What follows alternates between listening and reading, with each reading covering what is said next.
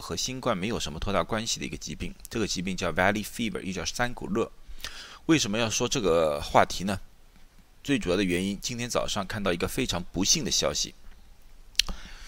这个在微信上面大家可能就看到了，因为有一个三十二岁的从中国来交流学者啊，邓勇先生，刚刚不幸的得了新冠去世了。啊，他去世的最主要的原因是新冠，但是引发新冠的原因是由于他得了另外一种病，叫三股热，啊，就是 Valley Fever。他据说是去年九月份爬山的时候得了这个病，然后呢一直在康复中心，呃，很不幸的呢，在康复中心的时候呢被传染到了新冠病毒，所那不幸的去世了。啊，看到这个消息大家都很难过。啊，也有很多人呢对这个山谷热这个病感到兴趣，所以今天我就解释一下是什么是山谷热，如何去治疗和预防这个疾病。山谷热是一个真菌引起的，他们是有一种叫粗球孢子菌啊 c o s i d i o l i d e s 造成的。这个真菌一般生活在雨水比较少、冬天不太冷的地区的土壤里面。特别在美国，是在美国的西南部，就在加州啊、内华达州啊、亚利桑那州啊，啊，像邓先生就是在亚利桑那州，所以在这个地区，这些真菌是在空气当中飞扬的时候被人吸入，影响到肺部。大部分的病人呢，很很好，他自己会自愈啊，没有什么大的症状。可是呢，有一些病人呢是属于比较高危的，比如说艾滋病的病人或者气管移植病人，因为这些人的免疫系统就比较低，所以呢得了这个病之后呢，病情一般都会比较重。另外呢，还有孕妇啊，呃，糖尿病的病人啊，也会有这种情况。这个病呢，得病人并不很高，一年呢确诊的病人啊是一万六千，在这个得病里面大概两百个人。会死于一般的情况下，我记二零一八年的时候是一百六十人，啊，大概是这个概率。可是呢，很多人说呢，得病的往往是比这个数字要高很多，因为很多人的那个症状，因为呃不是太明显，所以他没去就医啊，所以说呢，这个数字可能低了。可是不管怎么样，死亡死于这个山口病，这个两百多人，这个差别应该不是很大，所以说这个致病致命率应该不是很高。那三股热。这个病到底是什么样的症状呢？其实它的症状和新冠和流感差不大多，啊，就是一种流感性的症状，就是疲倦、咳嗽、发烧，有些时候气呼吸有点急促、头疼、盗汗、关节肌肉的疼痛，啊，呃，比较特别的呢，它在上身和下身呢会出现这样的一种红斑，啊，一般呢就是当它吸入了这个真菌之后，一到三个星期左右开始出现症状。可是呢，这个病呢就麻烦了，它和症状呢会持续的时间比较长，因为这个真菌这个东西啊和病毒和细菌不同，呃，比较难以消灭，它一般需要这个症状会持续几周甚至几个月，啊，呃，在这些病人里面呢，百分之五到百分之十呢会有引起一种肺部的后遗症，就是一种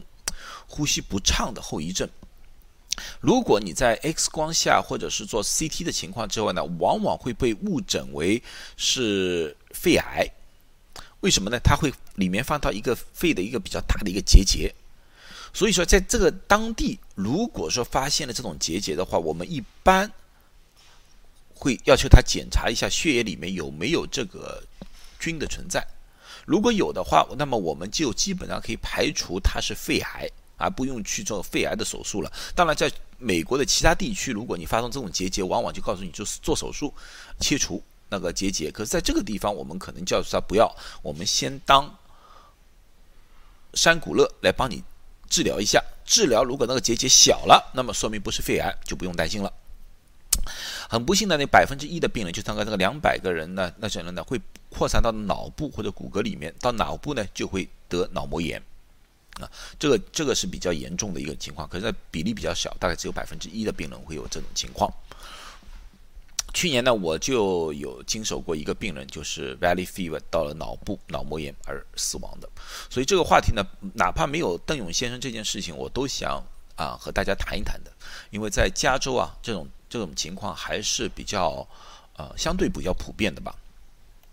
那么怎么样治疗三股病呢？这个病呢，因为是不是病毒，而是真菌来的，它是没有疫苗的，但是它是可以治疗，用真菌药、抗真菌药是可以治疗的。美国大概有呃五六种这种药物，呃，可是呢，因为这个是真菌的话，它不像抗生素吃七天吃十天就好了，它要么不吃，要吃就要吃三到六个月时间。所以它是个很长一段时间的治疗，这也就是为什么邓永邓永先生他要住到康复院里面去，而不是让他吃了药就回家。最主要的原因，我觉得就是因为他要用很长时间的用药，而且他的反应可能是属于那种比较大反应的啊，症状比较严重的那类病人啊，具体的我不清楚，可是从这个情况分析是这个情况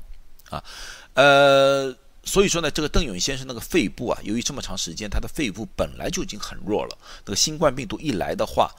就是和我中有基础病的基础之上得了新冠，就更加容易造成非常严重的后果。啊啊，呃，一般呢，这种病呢得了一次之后，然后痊愈之后呢，就以后不会再得了，因为人体的免疫系统啊，对这个真菌开始有一定的抵抗能力了。啊，这个病呢，其实呢，你做到，因为有这个问题呢，还是可以有一定的预防的。大家自己就知道，第一呢，就一般的情况下，像加州、阿拉桑那州，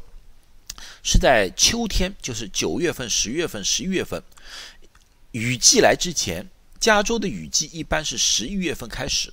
雨季来之前，而夏天过了之后，那时候风比较大，由于呢，那个夏天比较热，加州的夏天比较热。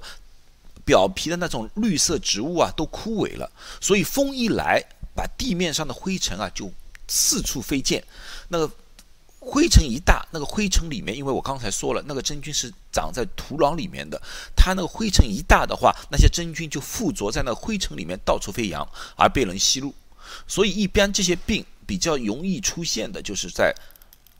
秋冬季节，十月份、十一月份，病人到医院里来的比较多。啊，这次邓勇先生也是去去年九月份的，所以和这个得病的时机是非常非常符合的，啊啊，所以说呢，在这段时间呢，大家如果去那边旅游的话呢，最好呢在风沙很大的时候用东西遮一下自己的嘴。啊，如果你远远看到那个在这种风沙到处在飞扬，那么你用东西裹一下，就是口罩之类东西裹一下那个脸就可以预防了。另外呢，如果你在外面 camping 的话，就是呃露营的话，那么你往往有需要挖一些洞啊，那挖洞的时候也需要戴点口罩保护好，因为你一翻动那个泥土的时候，泥土飞扬啊就会被吸入这种东西到你的肺里面去啊。一般呢，在